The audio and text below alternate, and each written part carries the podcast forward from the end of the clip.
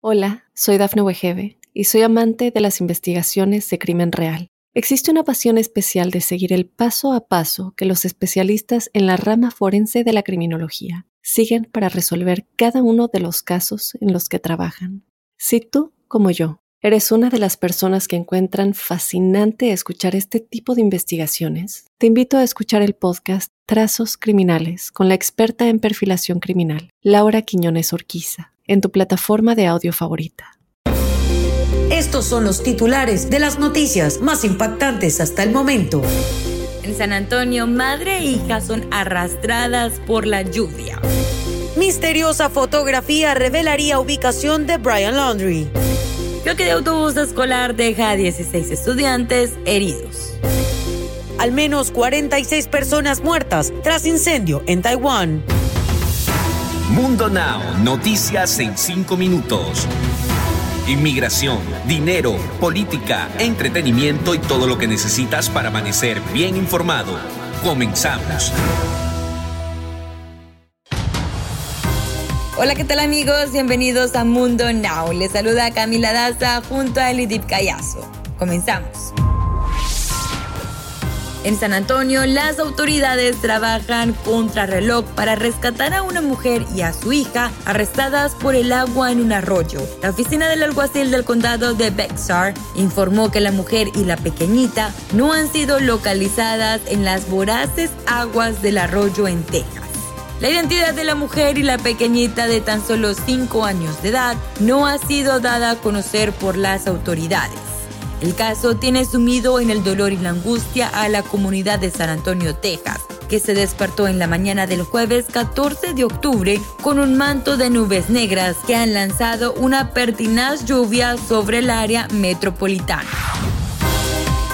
Nuevas imágenes podrían demostrar que los padres de Laundry han estado ocultándolo en una vieja casa familiar que había sido vendida semanas antes de que Petito desapareciera. No solo las fotografías serían una prueba fehaciente de la ubicación del joven, sino varios artículos que se encontraron en la propiedad. Las dudas sobre su ubicación continúan a tres semanas de que fuera declarado como desaparecido. El último comunicado de la familia se dio a conocer después de que el forense dictaminara que Gaby Petito fue estrangulada manualmente, por lo que su muerte sería declarada como un homicidio.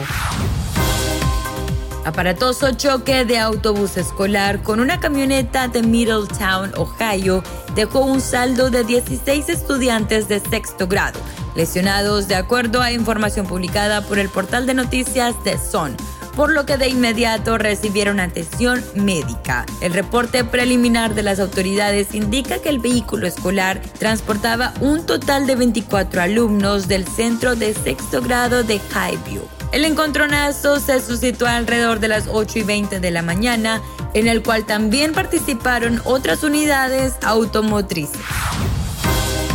La cifra de muertos en un incendio que arrasó durante la noche un edificio en el sur de Taiwán subió este jueves a 46 personas, según dijeron las autoridades. Al menos otras 41 personas se encontraban heridas. El fuego en el edificio de 13 plantas comenzó en torno a las 3 de la mañana, según responsables de bomberos de la ciudad de Kaohsiung. El incendio era extremadamente agresivo y destruyó varios pisos del edificio, según añadió la fuente oficial.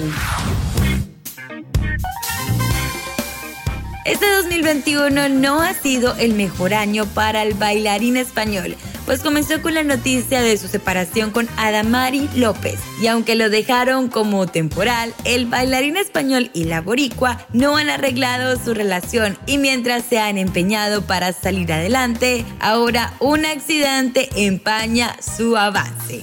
Hoy toca día de estar en reposo absoluto, cuidándome mucho porque ayer durante mi clase de zumba en City Sam Roy Miami me lesioné mi espalda, pero es igual, ya mismo me recupero y seguiré para adelante. Por el mensaje inesperado que mandó Tony Costa por su accidente.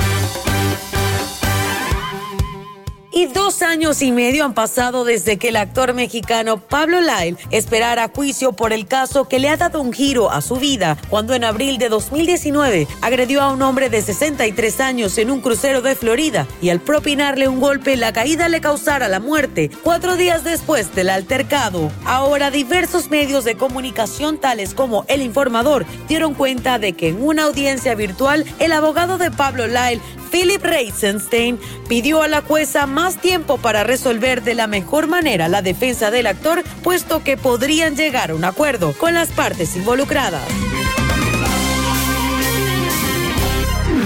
Deportes. En la eliminatoria para el Mundial 2022 rumbo a Qatar, estos son los resultados. Bolivia ganó 4-0 a Paraguay, mientras Colombia y Ecuador empataron con un 0 0. Argentina ganó 1 0 contra Perú Chile quedó victorioso 3 0 contra Venezuela. Por último, Brasil ganó 4 1 contra Uruguay. Y hasta aquí las noticias más destacadas del día. Nos despedimos como siempre recordándoles que pueden ingresar a www.mundohispánico.com y con la invitación de que compartan este episodio con todos sus amigos y en todas las redes sociales. Antes de irnos, una frase de Mundo Inspira. La humildad es la inteligencia silenciosa de las buenas personas. Chao, chao.